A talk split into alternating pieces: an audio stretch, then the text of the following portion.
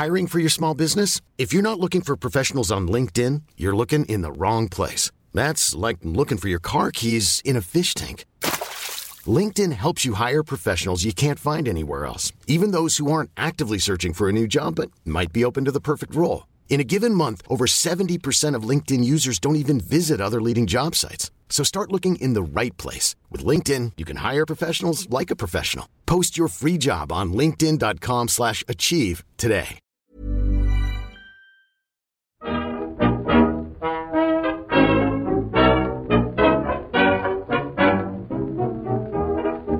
Muy buenas, amigas y amigos. Bienvenidas, bienvenidos un día más al podcast Reload, programa sobre videojuegos que hacemos desde anightgames.com. He dicho un día y no una semana más porque hace nada que grabamos el último programa, creo que un par de días. Ya dijimos que la idea durante este Noe 3 era grabar programas rápidos, ágiles, cada, no sé, o cada día o, o cada pocas conferencias. Hoy estamos aquí con Marta y con Víctor. ¿Qué tal? Hola, hola. Hola, ¿qué pasa? Y es domingo por la mañana. Faltan todavía unas cuantas horas para el Xbox and Bethesda Games Showcase y queríamos, antes de esa presentación, pues juntar todas las demás, salvo el Summer Game Fest, el de Jeff Keighley, que lo tenéis en otro, en otro podcast junto con el Day of the Depths y el evento de Devolver Digital. Devolver Countdown, Devolver Marketing Countdown to Marketing. Hay que las es. cosas con, con propiedad. Echo de menos lo de Devolver, ¿eh? Visto lo visto después. ¿Eres, eres pesimista? Bueno, sigo con. En cuanto a estado de ánimo, digamos, sigo sorprendentemente bien. Creo que hay razones para estar peor de lo que estoy. No sé si es un esfuerzo, un mecanismo de defensa o qué. Pero eh, sí es verdad que hace mucho calor y se me está derritiendo un poco el criterio. Eso hace que, además, por supuesto, se me junten los eventos. Pero dejad que me cuelgue esa medalla porque ayer, no necesariamente en directo, so- solía esperar a que terminaran las presentaciones para poder verlas por dos de velocidad en YouTube, pero eh, no necesariamente en este orden, ya digo, me comí el Netflix Geek Week Gaming Showcase, el Epic Games Store Showcase, el Tribeca Games Spotlight, el Guerrilla Collective 3, el Wholesome Games Direct, el Future of Play y el Future Games Show. Es absolutamente imposible intentar repasar todo lo que vimos ahí, porque, hostia, sería guay el ejercicio de contarlo. Está la web esta, Víctor, ¿cómo es? La del E3 Recap. E3 Recap, sí. Muchos, puede dema- haber? demasiados juegos. IGN Cuatro. Expo no lo viste. 300 juegos. Es verdad, sí, sí lo vi, pero no está Ah. aquí en el, Sí, sí está, sí está. en el En el Discord. Recap está. Ah, vale, vale. Yo, yo estoy mirando una lista que está el amigo Winnie fijó Sí. en, en el Sí, Discord. sí, es verdad, pero el- también lo vi, el IGN. Sí, sí, sí, sí, lo vi, lo vi, lo vi. De- muchos. Antes estábamos. eh, pues, eh, antes de que entraras tú la llamada, estábamos Marta y yo hablando de que co- comentar mucho más que uno, dos juegos y, y un titular por cada evento o, o incluso por cada tres eventos sería demasiado porque precisamente en el caso de la IGN Expo, solo hay IGN Expo que es, que me perdone IGN, pero de las pequeñas, ¿no? Se supone. Sí. 45 juegos hubo. Pero estaba bien montadete, ¿eh? Estuvo, Em, sí, no, no. o sea, Me gustó la presentación. En general, os voy a decir, como primer titular, que todos los eh, eventos estos los he visto finos. Bien, bien, cada uno a su manera, Uf. cada uno con sus estándares, pero los he visto bien. Puede ser que, como dice Pep, yo creo, yo creo que el, que el este, eh, este eh, buffet libre que, se- que lo puedes ver en directo o en diferido, empacha menos. Yo también he hecho lo de el, el Future Game Show, lo vi en directo, el Wholesome Direct no. El Wholesome, el Wholesome Direct lo vi saltando cachos, echando para atrás, para adelante. Lo de Tribeca tampoco lo vi en directo, lo vi esta mañana, de hecho. Y, y me siento un poco empachado. Y me siento, de hecho, muy... eh, bien, muy a gusto. Lo de Netflix, ¿En por ejemplo, ni lo vi, de hecho, Hmm. porque pensé, Netflix, os odio, no quiero, no quiero, no quiero, ya sé qué juegos tenéis vosotros y son los del calamar, y eso, a mí no me interesa. Y, y luego, mirando Twitter, vi eh, que había sacado el del Downwell, un juego nuevo en Netflix, y fue como, coño, lo tenía que haber mirado. Y que estaba Devolver y tal y cual, igual ese es otro de los grandes titulares que he sacado yo al menos de estos días, es que la, pues la apuesta, esta apuesta de Netflix por los videojuegos, que lleva ya unos años eh, cocinándose, se empieza a mostrar y tiene cierto... Igual no va a ser el Game Pass Killer, quiero decir, pero, pero bueno, tiene, está Devolver detrás, ¿no? Con algunos juegos, no todos reciclados. Tienen. Luego tienen proyectos con más o menos atractivo. Yo que sé, el de Gambito de Dama me ha parecido muy cutre. Pero. Pero tienen un poco de todo. Luego ha- hablaremos de Lucky Luna, que también tiene su historia detrás. Eh, y no sé, me, me pareció. No, me- no- me esperaba que nunca cuajara de esta forma, quiero decir. Pensaba que iba a ser lo típico de, oye, que vamos a hacer videojuegos, tal, lo para que los accionistas se frotaran así un poco las manos, pero que no iba a llegar a nada. Al final sería como, no, es que el mercado no estaba preparado, tal. Hmm. Pero parece que sí, vaya. Sí, yo también tengo eso apuntado. No, no- insisto, ¿eh? no voy a intentar siquiera darle una estructura a este programa. No lo hicimos con el anterior, imagínate, con este. Y yo lo que he hecho es sacar la libreta para apuntar unas pocas ideas. Ideas que pueden ser mm, recomendaciones de juegos concretos o tendencias, modas, cosas curiosas, por supuesto. Aquí también vamos a decir que en el Wholesome Games había muchas ranas, pero ni siquiera eso tiene por qué salir en orden, ¿eh? Y yo no, no sé si tendremos tiempo de comentar todas esas ideas o reflexiones, pero, pero no os cortéis, vaya. Yo, yo tengo unas cuantas, pero tampoco están muy allá, ¿eh? No, no te creas. Sí me, ya que decías lo de Netflix, Víctor, podemos empezar por ahí, porque aquí sí que me hice un poco de gracia. Que la presentación era muy mala. La- la- o sea, la peor. El guion era digno de una serie de Netflix. Y, y- y lo que me gustó, el, el placer lo encontré, lo siento, eh, viendo sufrir a Jeff Keighley. Lo pasó muy mal el tío presentando.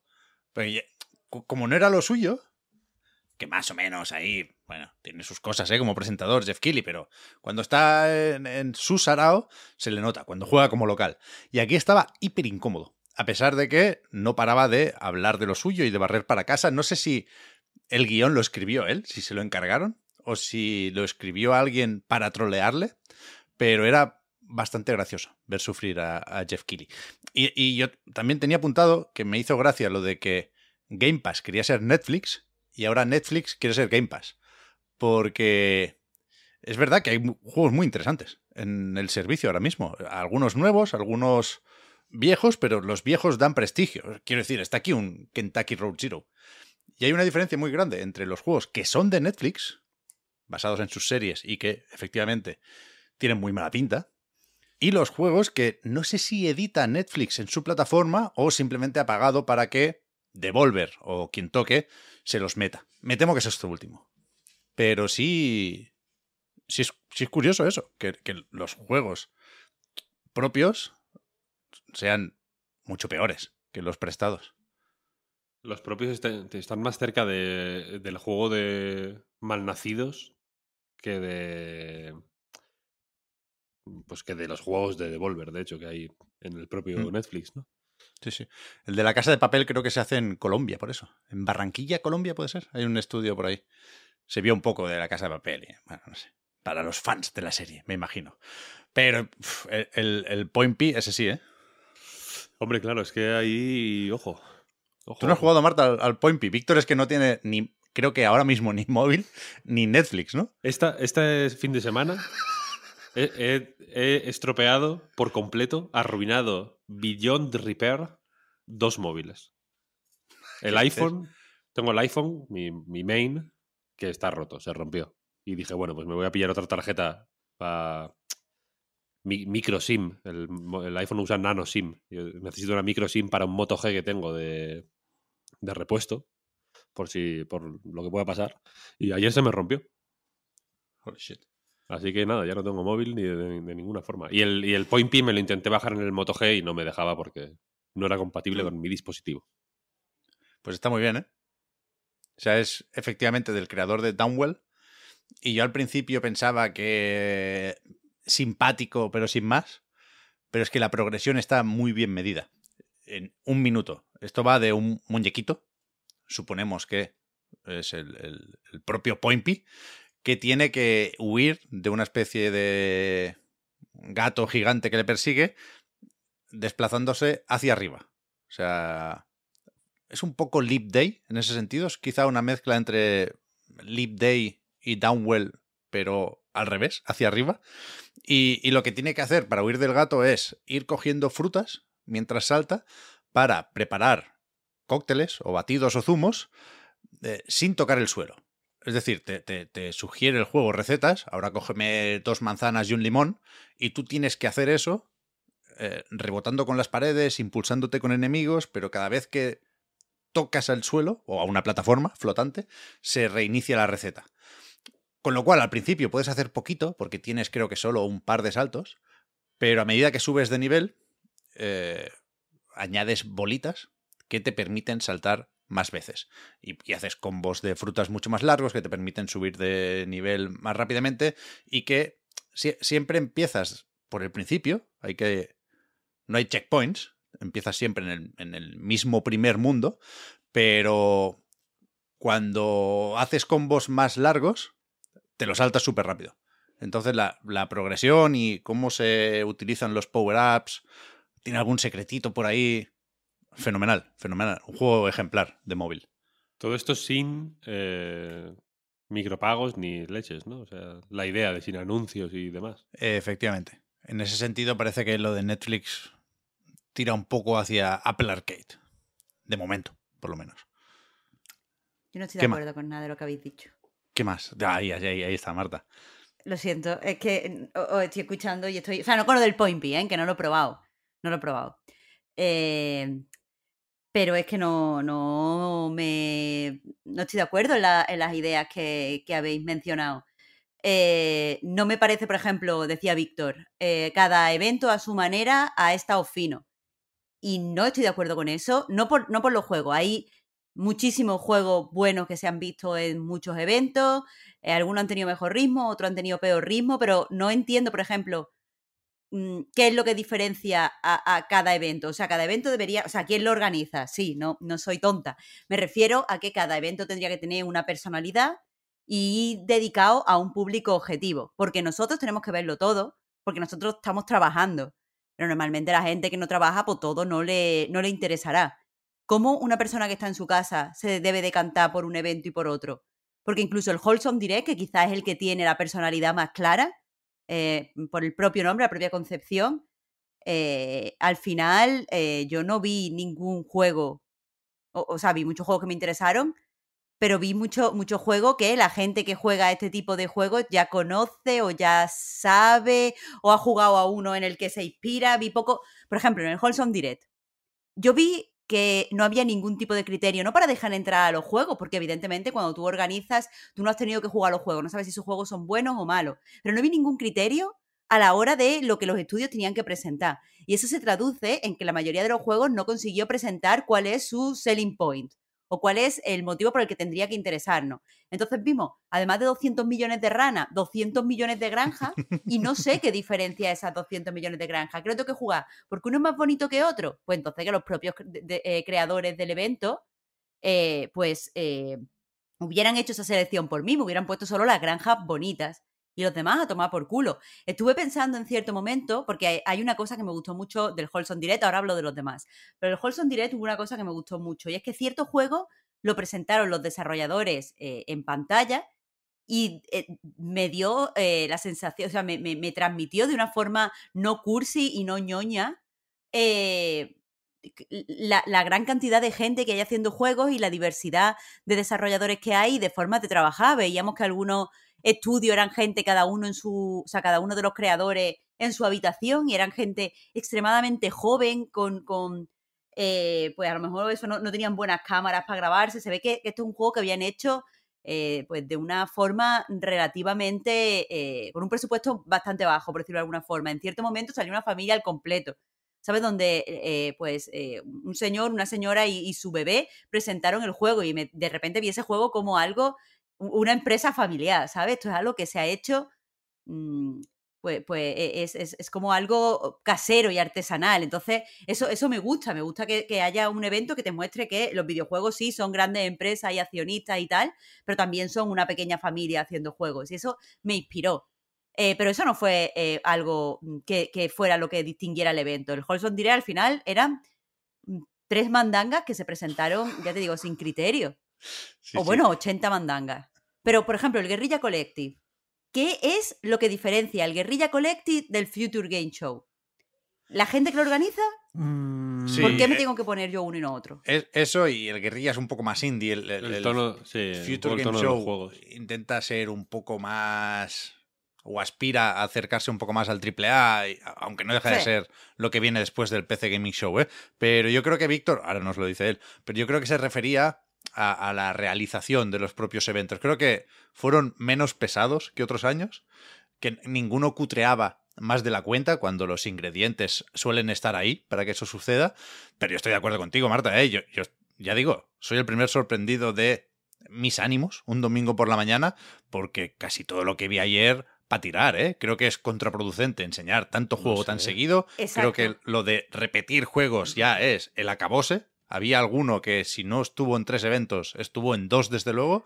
Y el elefante en la habitación es que las audiencias fueron bastante bajas. ¿eh? Que supongo que el año pasado ya era así, pero no sé cuánto habrán pagado los sponsors. Entiendo por qué esto puede beneficiar a todo el mundo. Pero creo que hay una falsa sensación de visibilidad aquí, ¿eh? Yo, ya te digo, justo, justo iba a entrar ahí. Te iba a decir, eh, la, he estado mirando eh, en YouTube y en Twitch, lo que se emitieron por Twitch, las audiencias no son escandalosas. Y eh, bueno, sí, puede haber algún criterio de eh, presupuesto, pero también te digo, Pep, que Víctor el viernes pasado estaba haciendo un alegato por dejar de usar indie. Y, Ah, bueno, sí, claro. o sea, ¿por qué? Porque es difícil muchas veces poner a frontera entre indie y eh, doble I o indie y aspiro a ser un triple A. Mm, muchas veces es difícil, sobre todo si es un juego que tiene una factura alta, pero se ha hecho con bajo presupuesto. Juegos que, Hmm. Y juegos así existen. Sí, pero yo Aunque- creo que hay, hay, hay una. Perdón, Marta, hay una economía que yo no conozco muy bien, la verdad, porque juego más en consolas y me gusta más analizar el mercado de las consolas. Pero fíjate, lo que sí tenían en común todos los eventos era la página de Steam. Eh, Yo, creo que hay- para cuadrar los números hay que saber más de Steam de lo que yo sé. Creo que se va a enlazar bien con el festival de demos, que empieza mañana mismo, aunque ya hay muchísimas demos disponibles.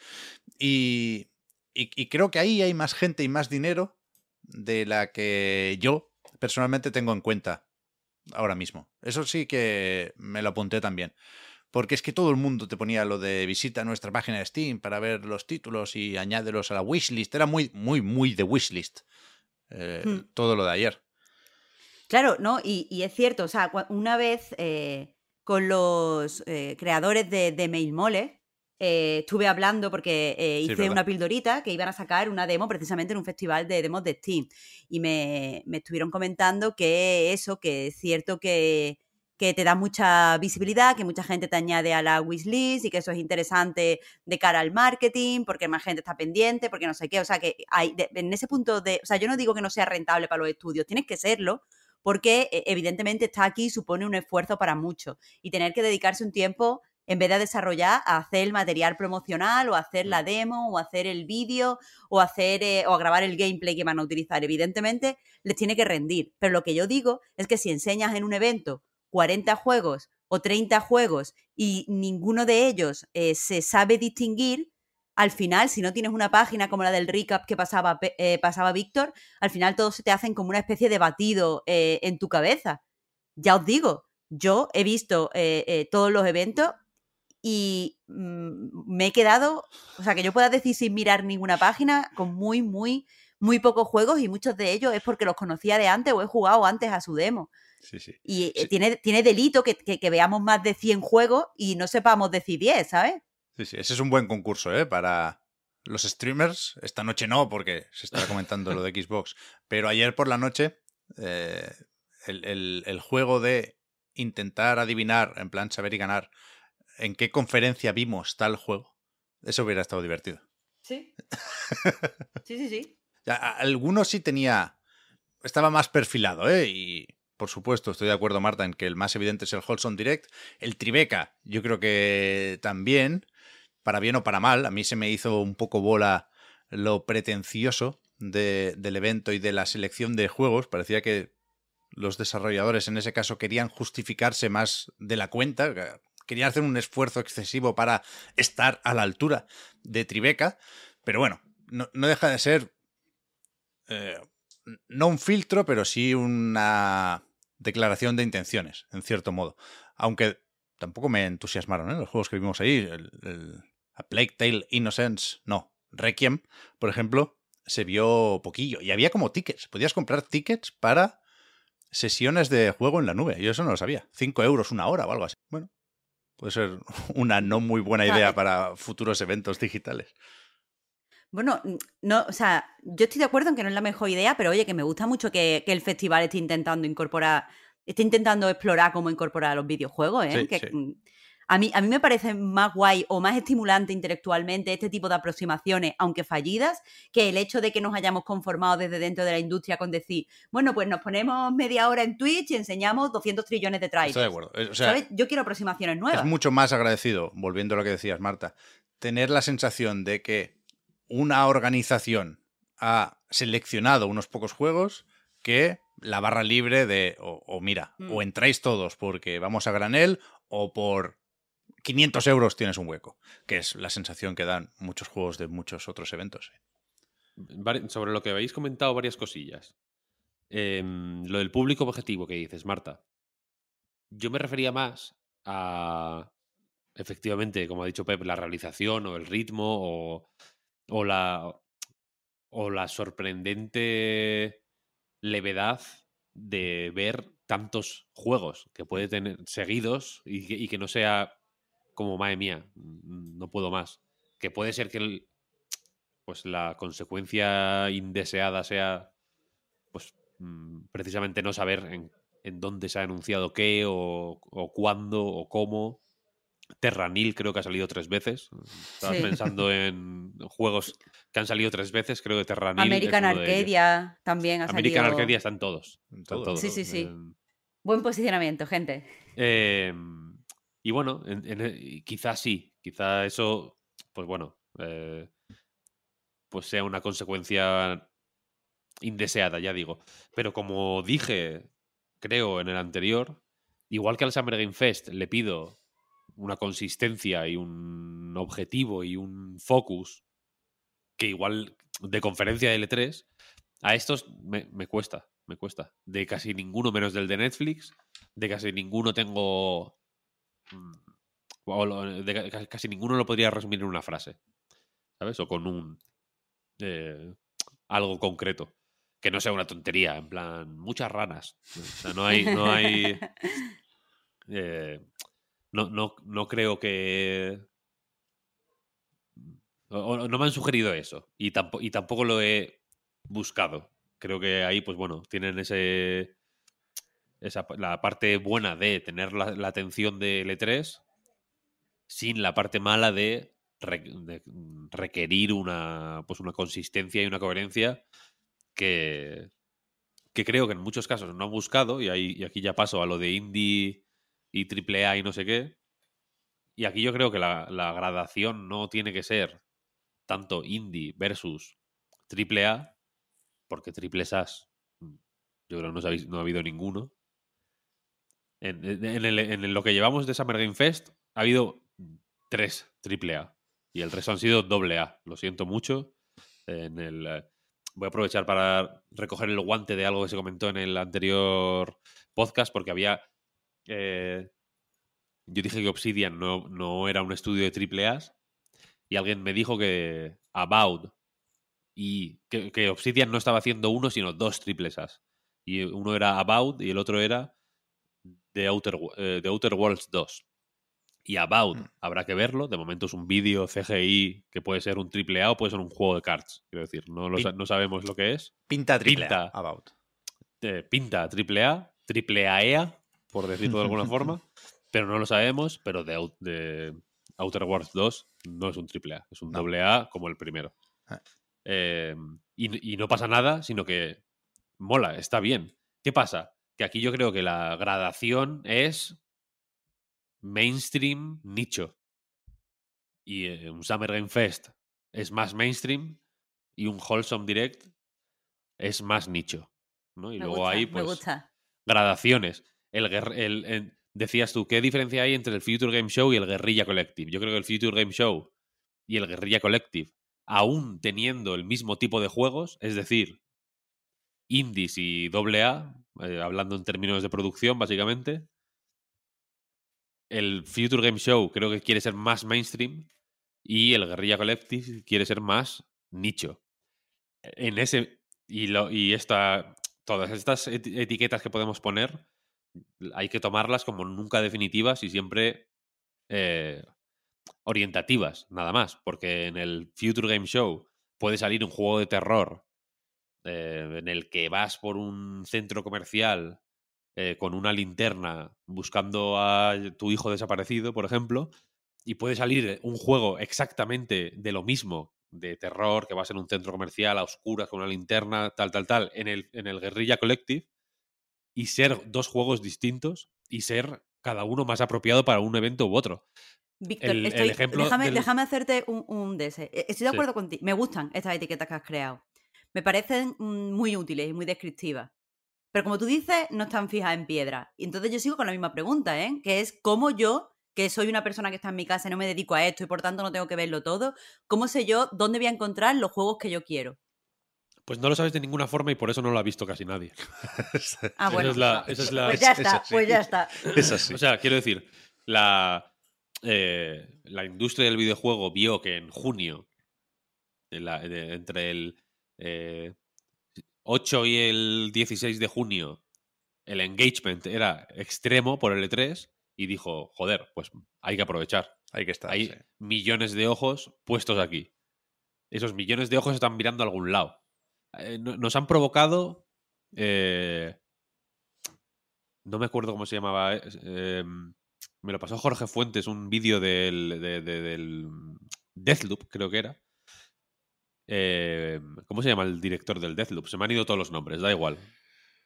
El Dinga Bacaba, ¿no? No, creo que este era un gabacho. Lo siento por usar la, el slang, pero. Bueno, Yo voy La con cosa- Dinga, me da igual el otro. La cosa es que eh, hablaba de el concepto de sensory overload, que es que cuando un juego tiene tantas opciones que, que te sobrecarga de, de inputs, ¿sabes? Y, y te eh, en español, vaya, esto es lo que se llama análisis parálisis, ¿no? De que tienes tantas opciones, tienes tantos puntos a- que, que analizar en, en una situación concreta que te produce parálisis porque es imposible procesar toda la información y tomar una decisión en base a ella, ¿no? Entonces, cuajas. Es lo que ha pasado. Hay análisis parálisis de eventos de E3.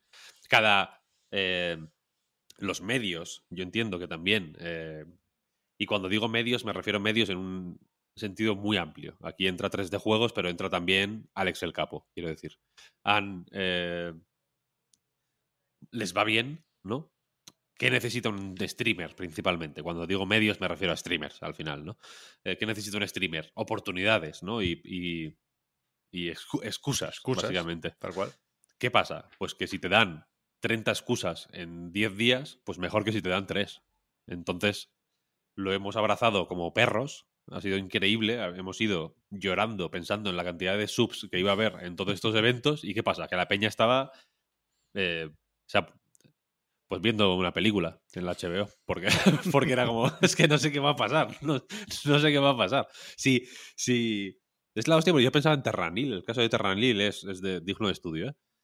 Eh, Ter- de- que Terranil iba a estar en algún evento, ya lo habían avisado y todo. Pero no que iba a estar en tantos. ¿Sabes? Fíjate hasta qué punto Terranil no tiene necesidad de salir en cinco eventos. Ya ves. Tenía que salir en uno. ¿Qué pasa? Que Devolver que no son tontos, muy al contrario, son muy listos, han dicho, es que si no lo ponemos en 5, habrá gente que ni lo vea. Hay que ponerlo en todos. No sé, no sé, eh, no se programa o no se escaleta en función de, eh, pues eso, valores de producción o, o- o tono o coherencia o tal y cual, sino en base a, joder, al engagement. ¿Cuánta, eh, cuánta peña va, La peña es que va a estar tan atorada, ¿sabes? De, tener 12 horas al día de eventos.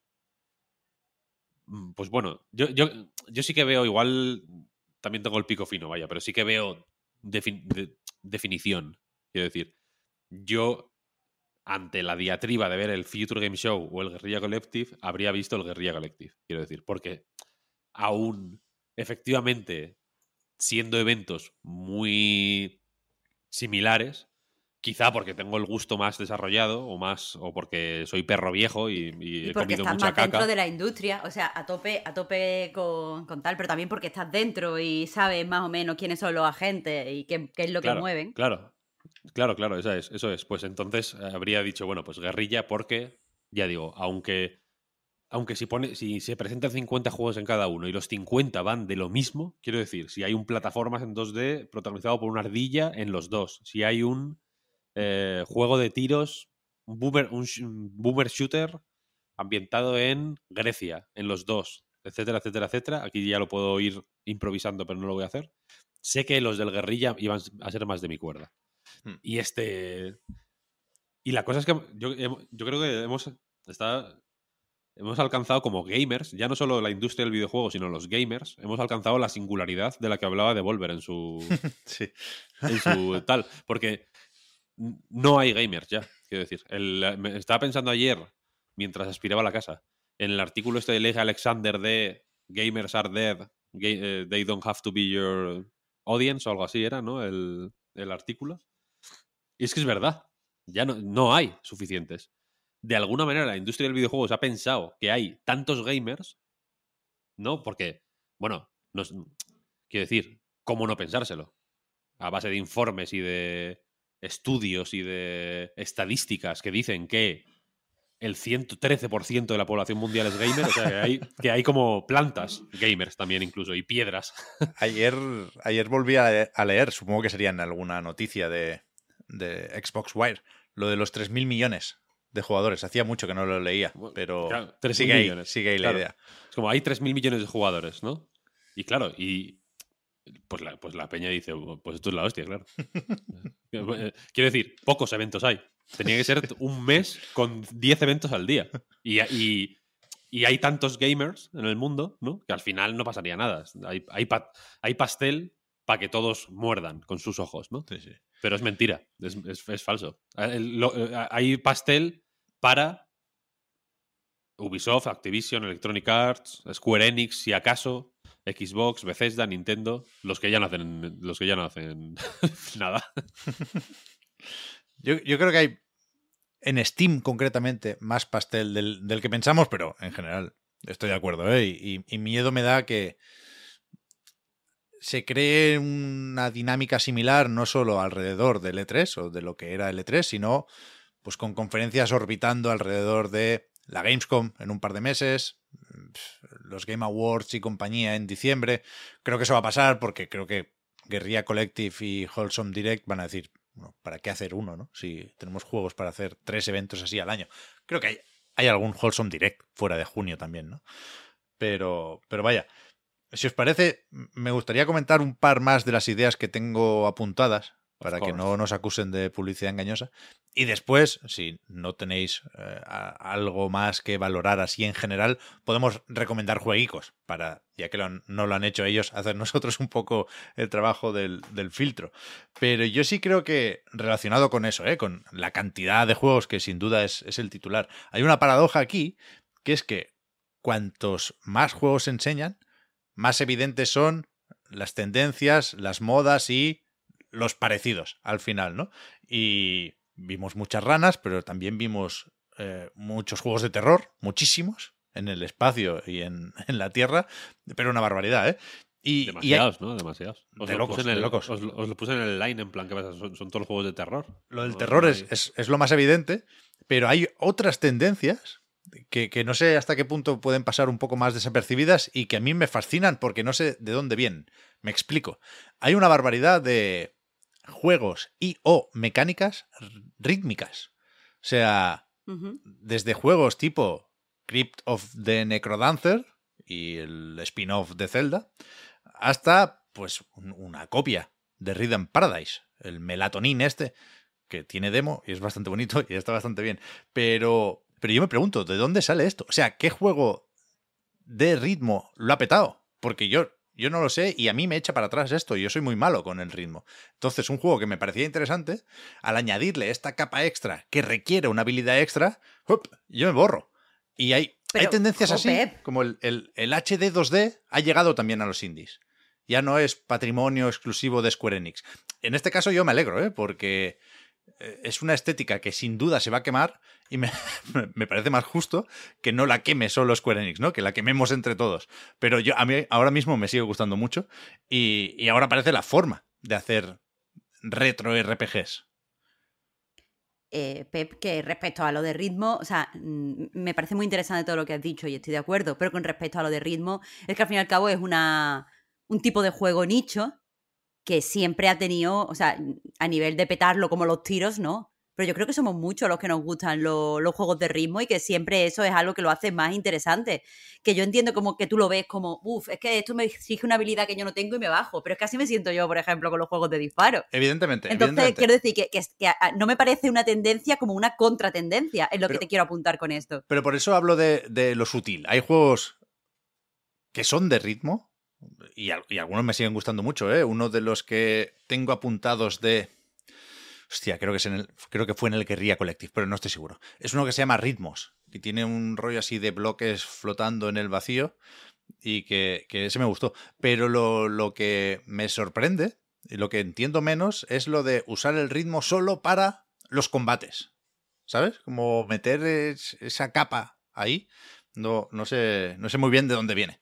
Pero vaya, es una pregunta que me hago en voz alta. Y, y lo que decía de la paradoja es que, claro, cuantos más indies vemos, más fácil es categorizarlos. Este se parece a tal, este se parece a cual, este está hecho para youtubers, este viene de eh, el Overcooked, este tal. Y, y- y, claro, esto hace que destaquen menos los juegos y que para poder quedarnos con los buenos haya que jugarlos, haya que ver cómo de afinadas están las mecánicas, cómo de bien escrita está la historia, y eso es justo lo que no se puede enseñar en un evento así, ¿sabes? Entonces, no sé, hay más fricciones de las que podría uno pensar, Esto, in my, a, opi- in my opinion, esto al. eh, A ver, Twister no le pasa, por ejemplo. desde luego. Ah, Ahí queda todo claro. Em, fíjate, yo, yo estoy de acuerdo con lo que dices, pero los juegos de ritmo son, yo creo que es- son muy de nicho, como dice Marta, pero la peña que los juega es muy fiel. Sí, Son como los juegos de naves, un acuerdo. poco, yo creo. Sí, Que, que joder, los juegos de naves no, nadie habla de ellos, nadie juega, nadie los, nadie parece jugarlos, no hay youtubers famosos de eso, no hay nada. Pero la gente que juega juegos de naves sale uno y lo compra. ya. Y Sí, su- sí. suelen. Se nota en cómo han ido bajando de precio. Hubo una época que los juegos de naves eran como hiper gourmet, que salían a 45 pavos, a 50 pavos, en caja, tal, no sé, no sé cuál. Ahora ya han ido bajando el precio. Hay más juegos de naves de 5 o 10 euros, tal, no sé, no sé cuál. Entonces, yo creo que estos ju- juegos, los de naves, los de ritmo, los de granjas, quizá en menor medida, apuestan por eso, ¿sabes? Por decir, vale, hay, hay eh, 15.000 personas que mm, 80-90% van a comprar el juego, ¿sabes? O sea, que, que casi sí o sí. Tiene que ser muy malo la cosa, tiene que pintar muy mal para que no lo compren, Ya. ¿sabes? Entonces, igual tienes el techo mucho más visible o mucho más explícito Mm. Es mu- eh, entiendo que es difícil que un juego de ritmo venda 13 millones de copias en, las- en los primeros tres días, ¿no? En plan, el Elden Ring. Vete a saber, ¿eh? igual de pronto hay alguno, lo dudo, pero La sorpresa está de la vida. ¿Mm? Pero son juegos que también son, no sé, mu- muy de fórmula. O sea, tienen poco, tienen poca inversión en I más D. ¿Sabes lo que quiero decir? Que, que es- son, son así. Son, se hacen. Pasa una mierdecilla y cuando está por encima de la marca tienes que darle a la A y ya está, ¿no? En plan, tirando para adelante. No, no, puedes experimentar un poquillo, pero la, la base y lo que tienes que hacer se sabe desde el principio, ¿sabes? Mm. Entonces los, los veo prestosos de hacer también. A nivel de diseño, es como que se itera alrededor de algo más o menos establecido y conocido y que a poco que hayas jugado, pues conoces más o menos bien, yo que sé. No tienes que eh, haberte hecho el Hatsune Miku Project Diva F en hiper difícil eh, al 100%. Tan- Es una fórmula que, que, bueno, que fue medio mainstream, porque a ver, los Guitar Hero al Sí, final claro, son juegos claro, de claro. ritmo. Claro, claro. Pero queda, muy, Eh, queda muy lejos, queda muy lejos eso. Queda lejos, queda lejos, sí, sí. También tienen ese rollo medio nostálgico, ¿no? Sí, Mm. sí, sí, Mm. seguramente, seguramente. Entonces, no sé. Ya digo, eh, Y- y- por... Y, y cuidado, ¿eh? Pensando en la importancia que sí pueden tener estos eventos, también son de buen tráiler este tipo de juegos. Porque el recurso de cuadrar la música lo- has tenido que hacer antes, ¿sabes? Al, al preparar y desarrollar el juego. Con lo cual eso sí que, que es... Bueno, cu- cuando, cuando son menos, destacan. Alguno de los que hemos visto estos días, por ejemplo, había estado hace poco en un indie showcase de Nintendo y, y cosas así, ¿eh? Y, joder, mira, precisamente el último que tengo apuntado, y ahora, perdón, pasamos a los juegos, para echarle un poquitín de picante a, la conversación, porque en- entiendo que a un Guerrilla Collective le, puede faltar picante, ¿no? Puede estar soso. Eh, perdona, me traes el salero. Eh, no, lo- no he hecho el Excel, no lo he comprobado, no he hecho los números. Pero no hay pocos juegos para PlayStation, pocos indies. No había mucho, por supuesto, están todos en Steam, pero no hay mucho Steam, Xbox, Steam Switch, Steam, Switch y Xbox. Y poco, poco PlayStation Indies. Está el Yoshida ahí. que es evidente que los selecciona de otra forma, ¿eh? Y un Sifu cuenta por 6. perdón por ser así de faltón, pero creo que se entiende ¿eh? el, el argumento. Pero, pero a veces sorprende. El Ublets, por ejemplo, Marta. Creo que es que después de su paso por Epic, solo está previsto para Switch y, Xbox. Como es un tipo de juego que en cierto momento deberías dar por supuesto en PlayStation. Sí, pero, o sea, creo que es rollo de, de- No es que no quieran salir en PlayStation, sino que tienen contratos específicos que para el... O sea, ahora mismo están en acceso anticipado. Pero, por ejemplo, lo puedes jugar en Xbox. Entonces entiendo que es porque eh, eso hay una serie de contratos que han ayudado en el acceso anticipado del juego. Porque el acceso anticipado ha sido penoso y muy, muy, muy largo. O sea, creo, creo que Oblets no es el mejor ejemplo de esto que estás poniendo. Es que eh, ahora, no os lo perdáis, ¿eh? ya digo, se ve que soy hater de PlayStation, pero que me sorprendió al, al finalizar algunos tráileres, mirar hacia abajo, y, y no lo hice con todos, ¿eh? Y, y ver que no estaba el logo de PlayStation cuando, no sé, lo daría por hecho. En otro momento, y joder, será por indies en la PlayStation Store, ¿eh? De todas formas y colores, entended esto como eufemismo. Ya, ya, no, lo- no lo había pensado. No lo había Mm. pensado. A ver si está en, en el E3 Recap. Víctor, ¿se puede filtrar por plataforma? Te lo digo ahora mismo. Platform, sí. Pues PlayStation podríamos- 5, PlayStation 4. Los juegos que salen en PlayStation 4 y PlayStation 5, para mí son de PlayStation 4. Hombre, claro. No, no me lo siento, pero no me, no me engañáis. ¿Qué se ha filtrado hoy que sale para Play 5? El Diablo 4. Play 5 y serie S serie X. Solo Next Gen, Diablo 4. Eso. Ese para ellos. Hombre, hay juegos, ¿eh? Hay, un- hay bastantes. vaya. Coño, joder, faltaría más. La pero- Dios, ¿eh? Un montón, tío. ¿Sí? Vale, vale. Sí, sí. No sé, Xbox, igual. Xbox hay más o menos los mismos, ¿eh? ¿En serio? Sí, sí. sí. Hostia. Al final es verdad que soy un puto hater. Eres un poco hater. y, y también mm, Game Pass, eh, igual que Fury, o sea, igual que Sifu vale por 6 indies. Igual un indie en el Game Pass vale por 6, igual no, pero por 3 o 4. Está claro, está claro. Y, y- y al fin, y obviamente, a ver, Switch. Switch, pues, pues por ahí también, igual un poco más. Switch, en- eh, la- la- el orden de preferencia, entiendo que al final siempre es eh, Switch primero y luego lo que surja. Mm. Hmm. Hecho, eh, Yo creo que en Switch hay que estar sí o sí.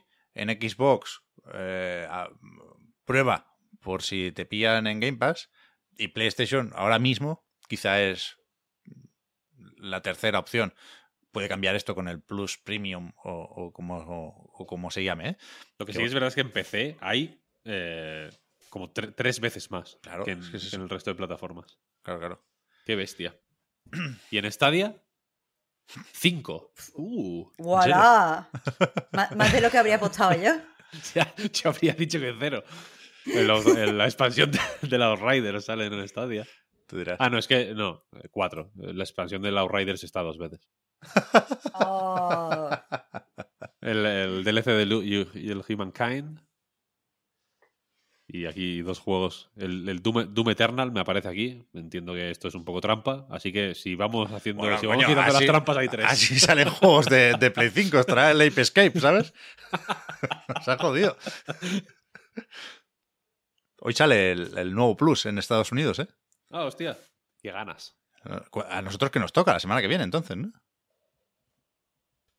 El... Igual al 19, sí. Sí, sí, sí. Entonces, ¿qué habéis apuntado por ahí? ¿Qué, qué juegos, qué demos me bajo? Va, que yo he probado unas pocas, pero estoy con ganas de más.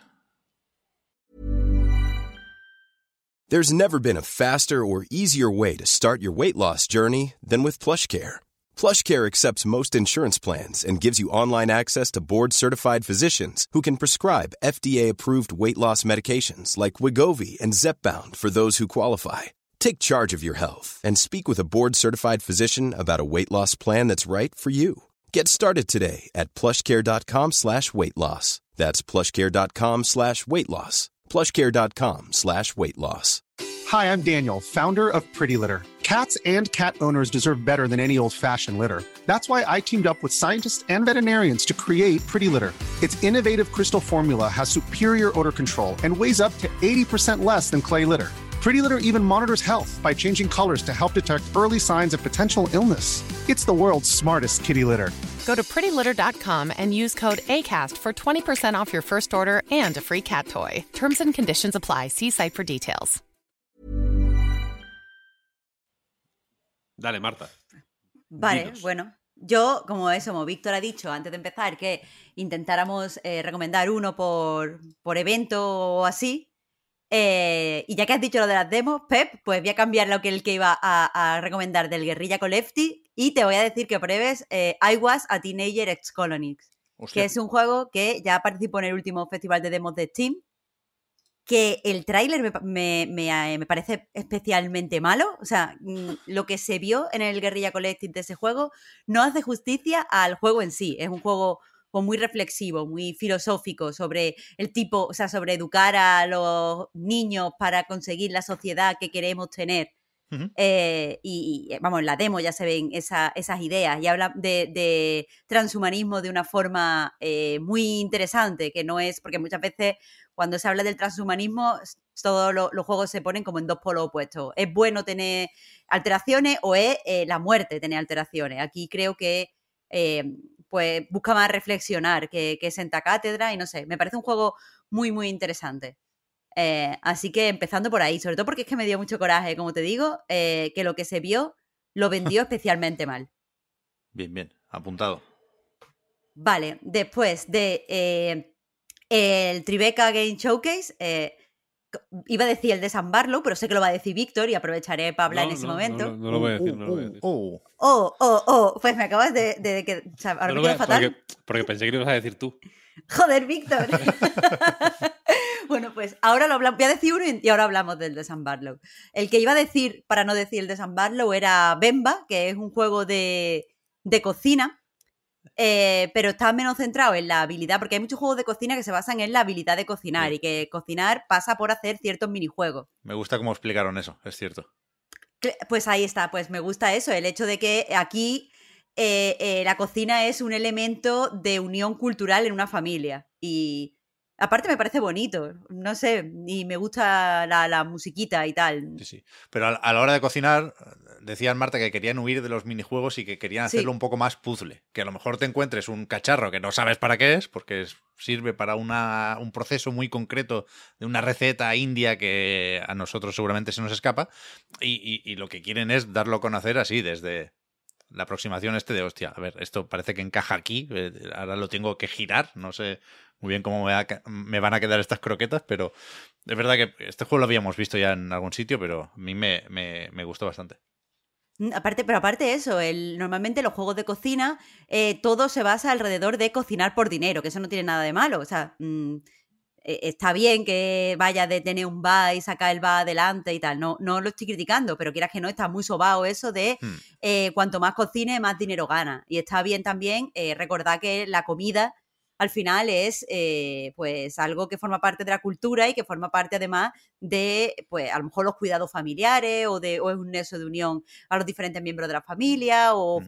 sur- eh, hace conexiones entre amigos, eso siempre está bien, o por lo menos conexiones entre culturas. Y Mm. Me, me gusta que alguien intente hacer esto. Pero claro, evidentemente el juego que más ganas tengo es el Immortality, porque va a estar increíble.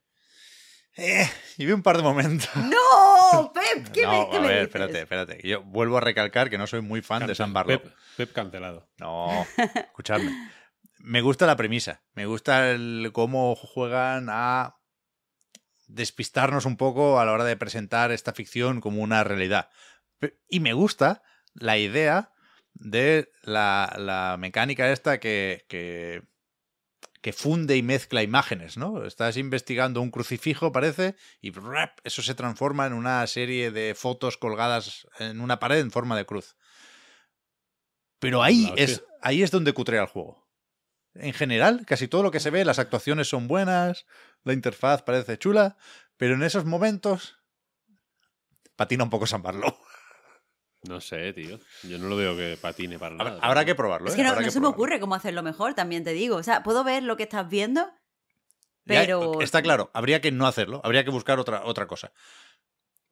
Con lo cual, Muy mal, muy mal. tiene que estar muy bien esta mecánica para que compense el, el- el, bueno, el, el cambio de fase un poquito en, en esa ficción de Marisa Marcel.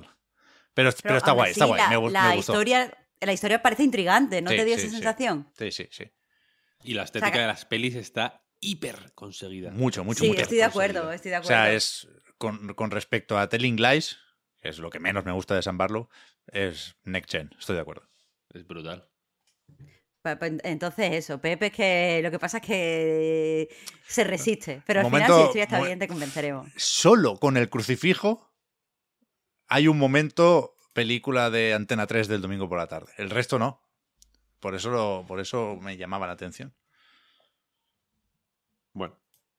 ¿Más, Bueno. más- ¿más juegos? Sí, sí, perdona, perdona. Eh, vale, pues de, del... eh, de- he dicho, espérate, he dicho el Guerrilla Collective, vale, del Wholesome Games. Eh, en el Wholesome Games se mostraron muy mal los juegos, eh, entonces creo que hay muchos que están interesantes, pero que no destacaron demasiado. Eh, justo eh, estaba hablando con Pep antes de que ha probado el Paper Trails y me decía que no está al final demasiado bien, que tiene sus cositas, pero quieras que no, a mí me pareció un juego eh, bonito. Sí, sí, está Y bien. después- O sea, merece la pena probar la demo, ¿eh? Porque hay que. Para que lo tengáis en mente, es el de doblar las páginas para crear caminos y poder, pues eso, llegar a la siguiente página. Me gusta la continuidad, de hecho, con las páginas y me gusta la mecánica de doblar, porque puedes doblar desde todas las puntas, puedes doblar en diagonal, puedes doblar por la mitad desde abajo, hay, varias posibilidades.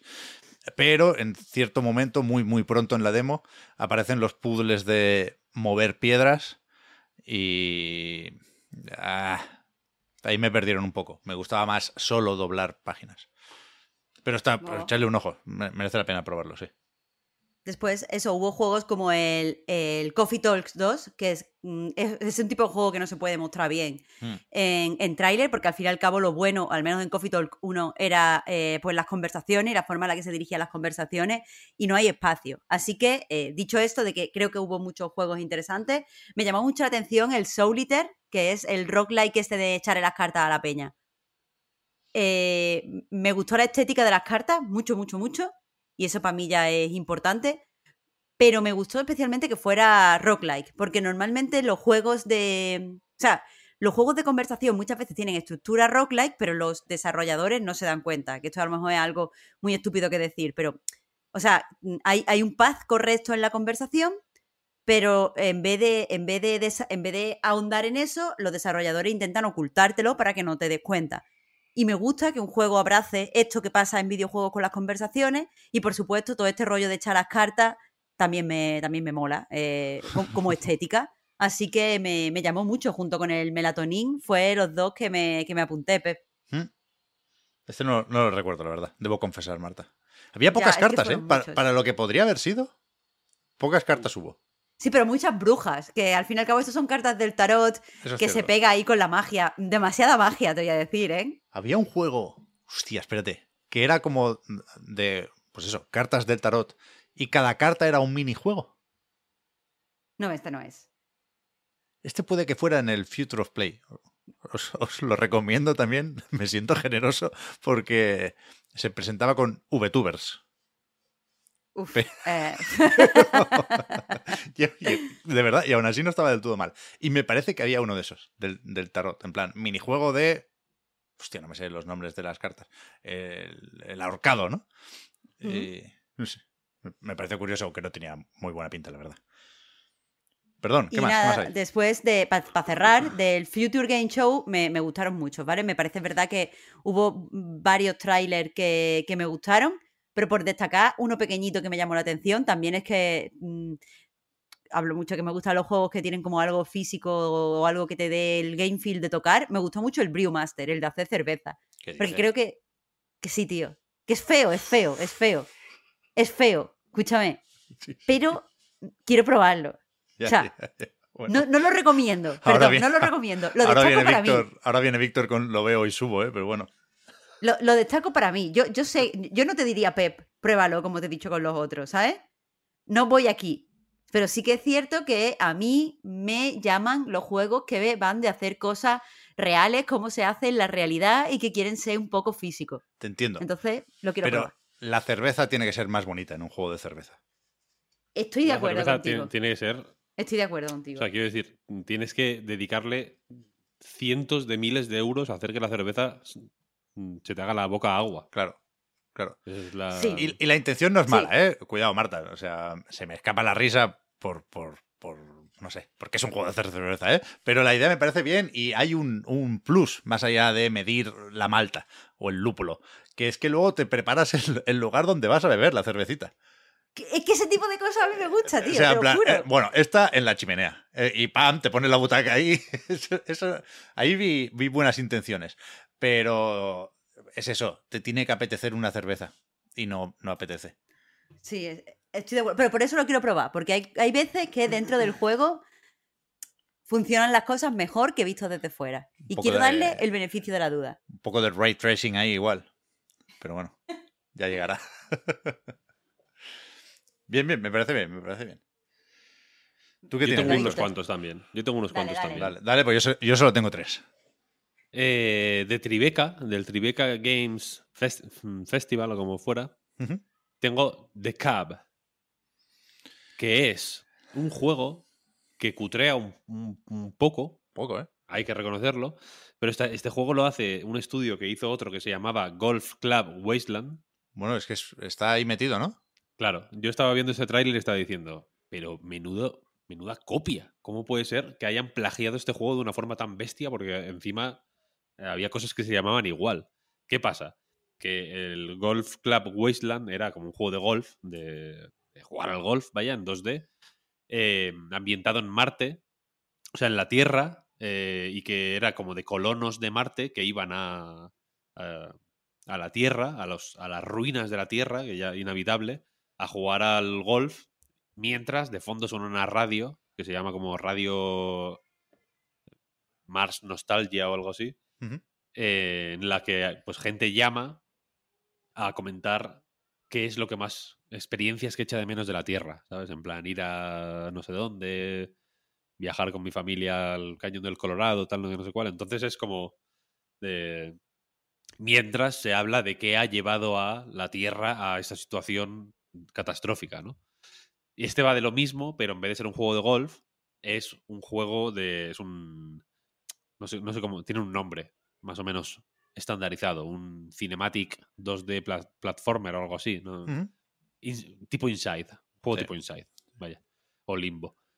Eh, por un lado, me daba pena que esta idea tan loca del, del juego de go- golf narrativo o con, con historia, con lore, eh, pues se aguara un poco, o que, que- sacaran esta idea de, de- ese contexto tan específico que me parecía bonito. Pero por otro, es verdad que jugando al Golf Club Wasteland, eh, que lo recomendé de hecho en a Night en su día, vaya, porque me pareció muy interesante, también cutrea un poco, pero a la, eh, a la en la- a la hora de la verdad cutrea menos de lo que parece. Parece que cutrea más de lo que cutrea. ¿eh? Eh, pero por otro pienso, vale, es que la idea es muy demasiado buena para no hacer otra cosa en eh, de este estilo, ¿no? Entonces esto es más o menos lo mismo, ¿no? Pero en vez de, de golf, uh, es, eres un niño que se pone como un casco que debe tener la radio integrada y pues vas por la tierra escuchando esta radio nostalgia y escapando de peligros y mierdas, ¿no? Que parece que, hay. A ver qué... Y, como que hay- es el mismo universo y amplía un poco el lore y demás. Este juraría que tiene o tendrá demo estos días. Mm, Es, es probable, sí, me suena, de hecho. Mm.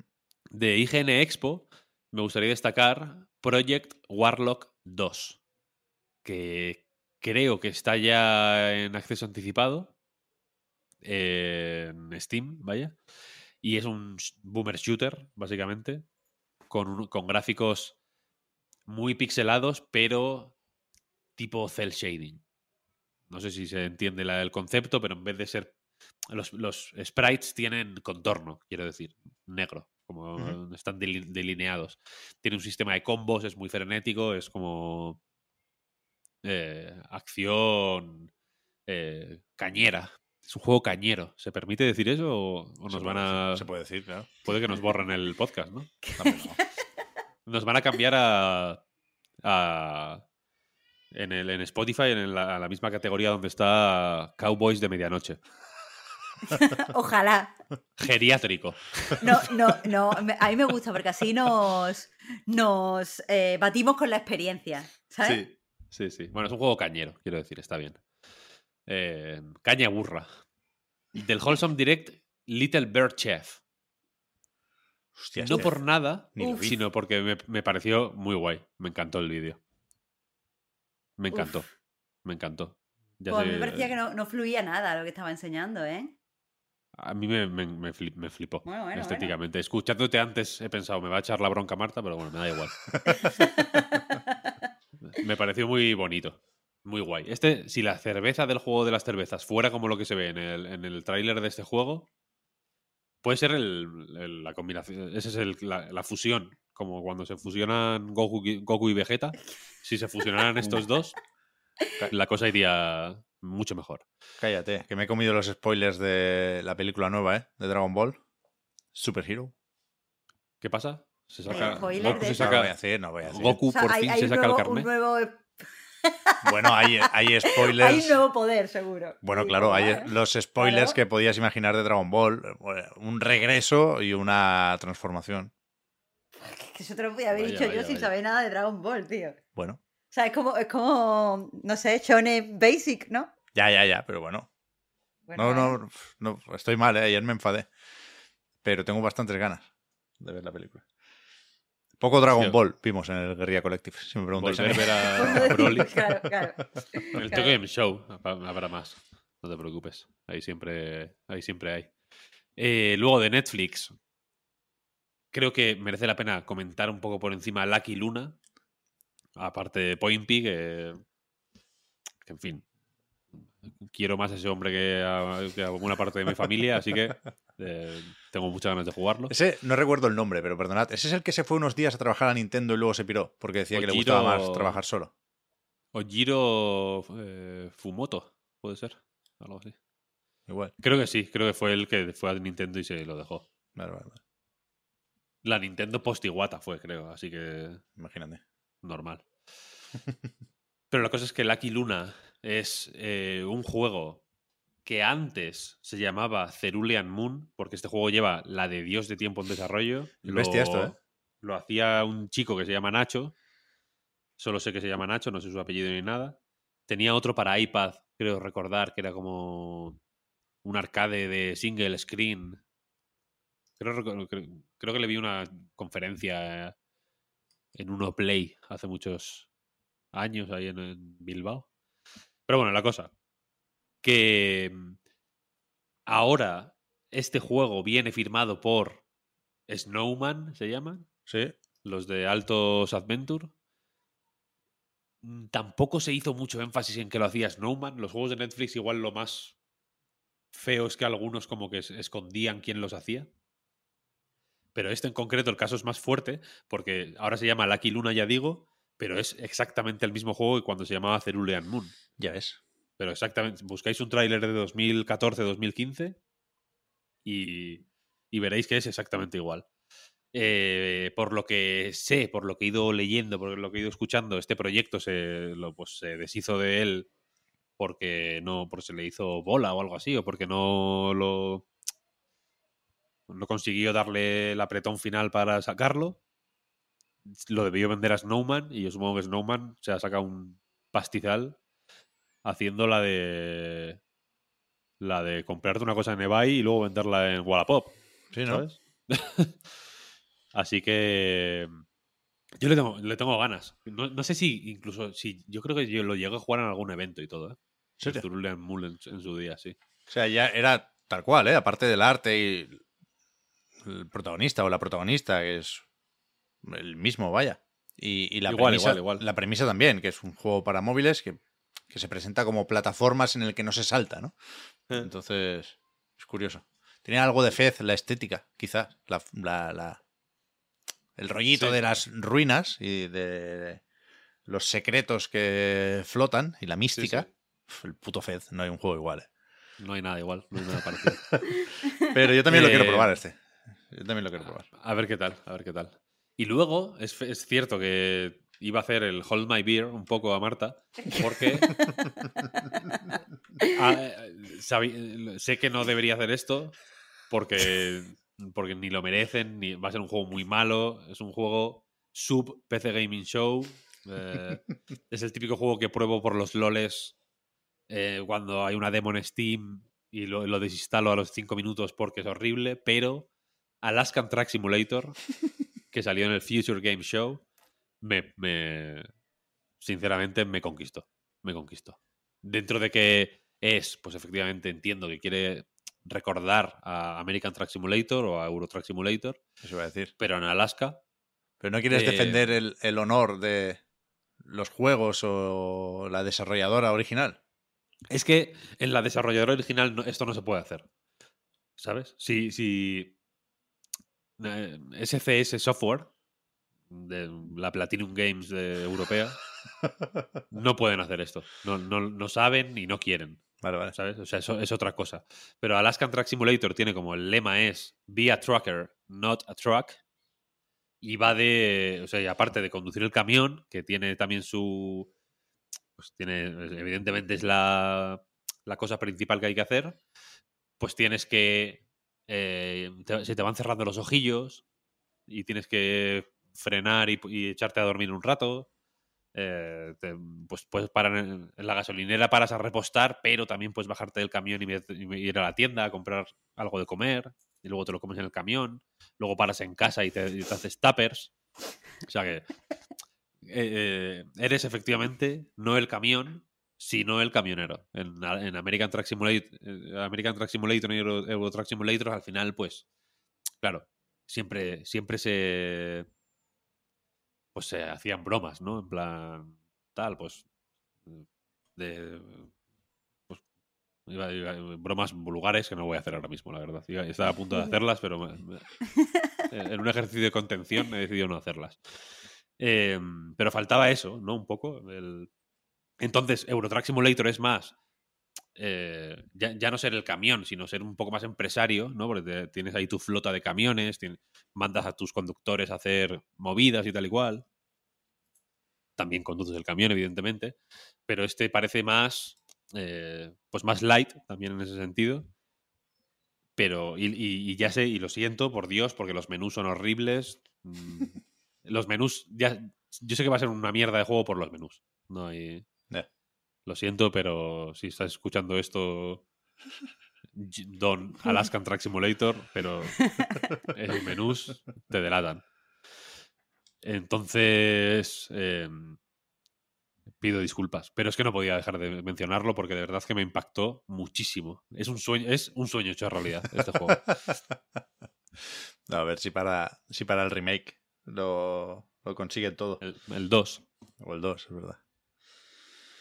Pues yo no sé qué deciros, porque he ido mencionando algunos juegos por ahí. Tenía apuntado que no sé si hacer la mención a, los títulos que conocemos porque nos pillan cerca. Vimos algo de PlayStation Talents, del Ugly, que tiene algo de Braid, que, ganó algún premio de, de eso, de PlayStation en 2020, he visto antes y, y sí tiene buena pinta. Pero me sorprendió el, el Luto, uno de los que este año se han marchado de PlayStation Talents y que es un juego de miedo, uno de los muchos pasillos oscuros que vimos, ¿eh? Pero hubo un segundo que me flipó, que lo siento, eh, pero no me, lo, no me lo creo. Hay un momento de físicas de ropa, como, no sé, un personaje con una sábana encima, tipo fantasma, pero disfraz de fantasma, que se cae, que se abre una puerta y cae al suelo y, y se, se mueve la sábana, como yo no he visto moverse una sábana nunca. Entonces no sé si es tiempo real o tiene truco o qué, pero más allá de la sábana, eh, tiene, joder, tiene buena pinta el juego. Del- de los de miedo, quizás es el que más miedo da en tanto que más te lo crees. Me gustó, el- me gustó el tráiler. Y había uno también que se llama algo así como Vice Undercover, pero eliminando las vocales de Undercover. NDRCVR, ¿lo he dicho bien? Que puede estar guay. Tenía un, está- estás como infiltrado y, y parece que es de esos que va alternando entre interfaz del ordenador y...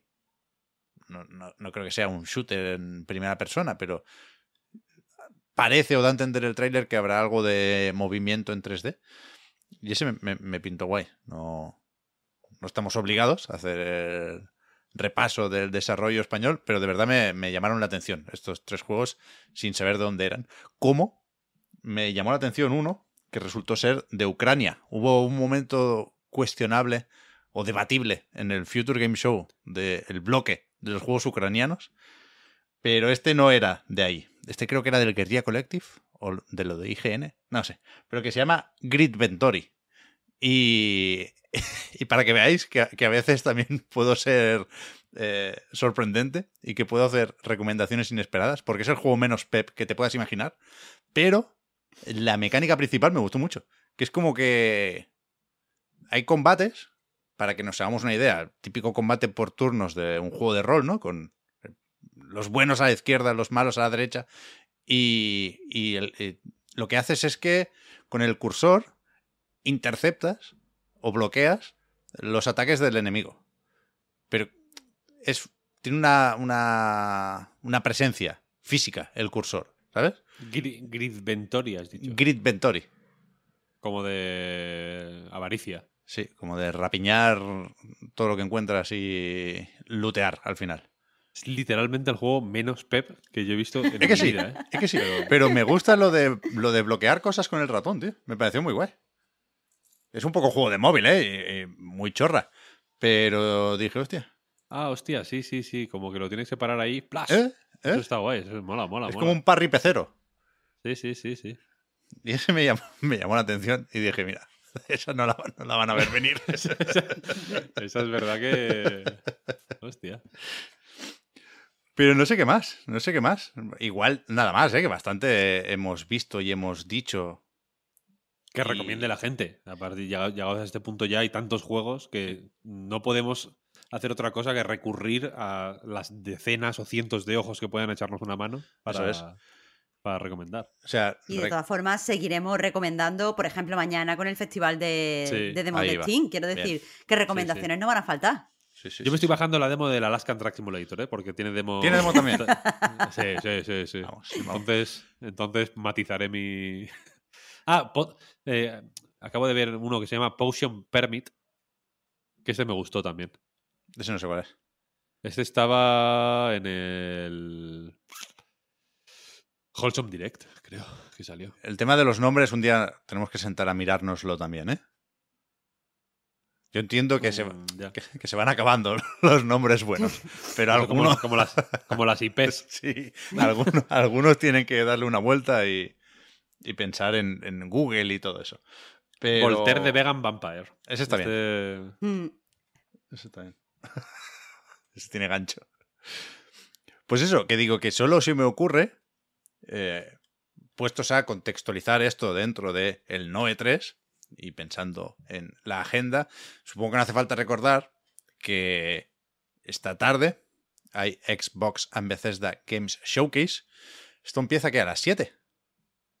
Sí. Y no sé si tiene mucho sentido hacer predicciones. Quiero decir, estarán pasadas cuando la mayoría escuchéis este podcast, porque va faltando poco para que veamos a Phil Spencer, ¿eh? Pero no sé si estáis siguiendo el, el rollo de las filtraciones y las expectaciones y los rumores, pero, pero es raro. Hay como un. como una guerra fría entre insiders.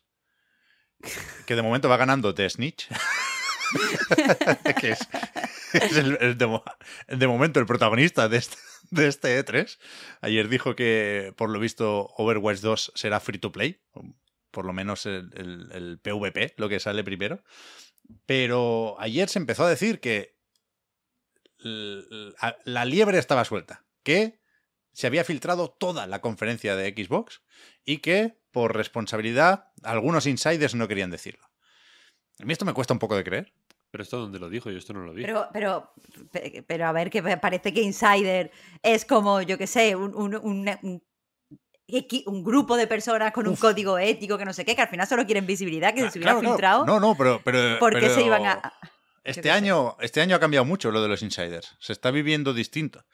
Y está la gente pendiente del fake insider, está la gente pendiente del Tom Henderson. Ayer vi un directo por la tarde, por tarde-noche del Tom Henderson.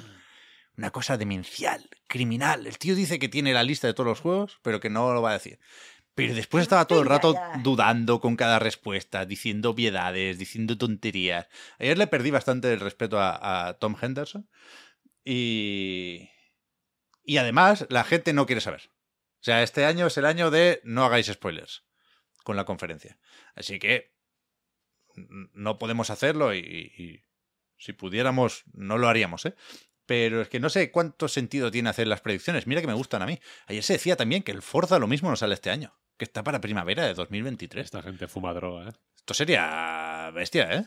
The Snitch dice que. O deja caer, sugiere, ¿no? Me gusta su estilo, poético, además. Tiene como. Tienes, es como el Dark Souls, tienes que interpretarlo tú. Sí. Que, los, que Persona 4, 3, 4 y 5. Para Xbox, entiendo. Esta es la última de, de Snitch. Esa no la he visto. Una hora, one, hour, one uf, hour ago. uf. Es que ya estábamos grabando. Bueno, es ha que puesto, ha puesto persona. Fíjate, es que fíjate, ha puesto persona. Es el tweet, persona.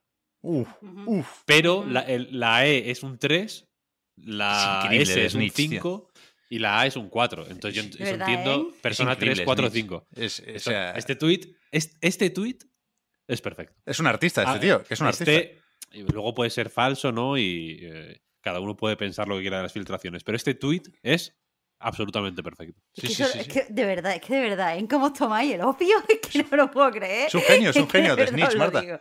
Había Sí, rumores vaya, de que igual un es un. genio de la tontería. Pero que, que se llegó a rumorear que la gente también nos volvemos todos locos ¿eh? con el E3. Y, y en este E3 yo creo que hay hambre. Pero que, que se llegó a especular con la posibilidad de que fuera como un, co- como un colectivo de insiders. Porque no es raro que tenga información de Sony y de Xbox y de no sé quién más. Y que por lo tanto se han juntado unos cuantos. Pero que es verdad, no me acordaba. Que la bomba ayer fue que sugería de Snitch que Silksong, Sí. Game Pass Day One. Day One. A mí esto me cuadra bastante. Quiero decir, si yo fuera Phil Spencer y efectivamente Forza Motorsport 8 o Reboot no sale este año, yo, yo digo, mira, llamadme al Team Cherry. Y les, y les damos lo que haga falta. Porque realmente es la mejor cortina de humo que el dinero pueda comprar ahora mismo.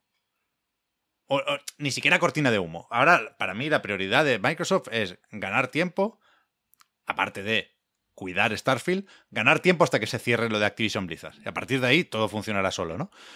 Y creo que la mejor forma de ganar tiempo, realista, es pagar al Team Cherry para que te meta el Silksong en tu conferencia y en tu servicio. Y esto explicaría también por qué han tardado tanto, porque al, principio el plan era sacarlo en Switch y PC y después hacer las otras versiones, como hicieron con Hollow Knight. ¿eh? Y. Este es. Bueno, es que es un titular relativamente barato para el impacto que va a tener. Yo creo que es una jugada maestra, vaya. Sí, pero el Team Cherry aquí tiene una capacidad de negociación fortísima, ¿eh? Claro, claro. O sea, que tiene. Igual no sé si tiene la sartén por el mango, pero vaya. Sí, sí. Mm. Con lo, lo del Forza no puede ser, tío. Primavera 2023, Víctor, dicen. Me quieren matar, ¿eh? No lo sé, bueno, no lo sé, no lo sé, no lo sé. También hay discusiones sobre si estará o no About. Por supuesto no lo tengo claro. Pero, pero yo sí, sí vengo aquí con, con mucha curiosidad, porque más allá de Starfield,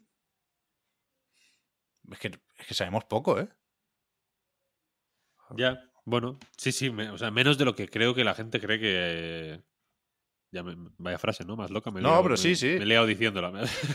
No, Hay- pero que... Hay menos movimiento del que la lista de estudios y, y, y los cuatro años mm, bien merecidos, ¿eh? O sea, que, me- ni que sea por sacar el- la chequera, quiero decir, lleva Microsoft unos años de, de dorados, absolutamente.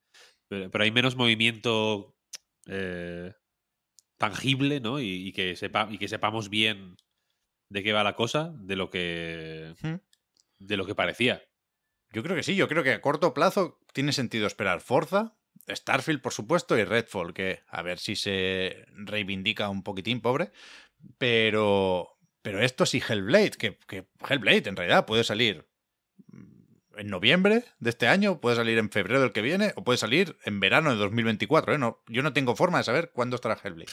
O Pero- pasado mañana. Por eso, pero eso, pero nadie espera Perfect Dark, nadie espera Fable, nadie espera Everwild. Hay unos cuantos títulos que, que están anunciados y que nadie los espera. State of Decay 3, que quiero decir, que parece que van para largo. Entonces, creo que Xbox necesita más golpes de efecto de los que suelen hacer falta en una conferencia. Y, seguro que los va a buscar como sea, ¿eh? Lo de Kojima, lo Overdose, pues vete a saber. Pero que, tiene que haber esos golpes de efecto y, tengo ganas de ver cuáles son, porque no... Mira, Dragon's Dogma 2, un Kojima, un Silksong Bueno, a, ba- a bailar. y, Armo- y Armored Core, el, el el nuevo Armored Core. Y en persona, vaya. Y Tres, Persona. cuatro, tres, 3, 4, cuatro, 5. Sí, pero bueno, Persona 3, 4, 5, bien. Sí, eso es como los Yakuza en el Game Pass, ¿no? Como, bien. Sí, sí, sí. Movimiento populista y, y, y y prestón al mismo tiempo. sí, sí. Pero de. Nada, va, va a estar bien, va a estar bien. Vamos a comer, que, que hay que publicar esto y hay que. Estamos en jornada de reflexión. Esta sí que hay que tener la máquina de titulares afilada, ¿eh? el lápiz. El lápiz de los titulares tiene que estar eh, con, con la punta bien sacada. Sí, sí, sí, sí. Pues eso, ¿cuándo volvemos a grabar? Mañana, ¿no? Mañana. Mañana por la mañana, claro. Lo primerito del lunes, eh, grabar. Vale. Mañana por la mañana o mañana por la tarde igual, ¿eh? Yo mañana por la mañana aviso ya, no voy a estar porque estoy haciendo mi última práctica de la autoescuela. Oh. Ay, ¿verdad? Así que igual os digo de grabar un poquito después. Pero Vale. bueno, ya lo, lo vamos hablando. Vale. Ma- Mañana Eh, en cualquier caso. Por cierto, lo que emitimos en Twitch en principio acabará en YouTube. ¿eh? El otro día nos saltó la reclamación, eh, le pedimos a YouTube que hiciera eso de quitar la música que da problemas de fondo manteniendo las voces, que es algo que funciona bastante bien, pero tarda mucho en procesar. Pero, pero creo que ahora mismo ya está. Así que lo del Summer Game Fest del otro día, lo de Xbox, yo creo que se podrá recuperar en, en Sí. YouTube. Sí, sí. Por lo demás, pues iremos comentando la jugada con estos podcasts en Patreon, en las plataformas de siempre, Spotify, Acast, RSS, lo que, lo que haga falta. Tengo ganas, ¿eh? De ver Microsoft. Lo Sí, comentamos en un ratito. Gracias, Víctor. Gracias, Marta. Muchas gracias a ti, Pep. Hasta luego. Hasta Chao. luego. Chao, chao.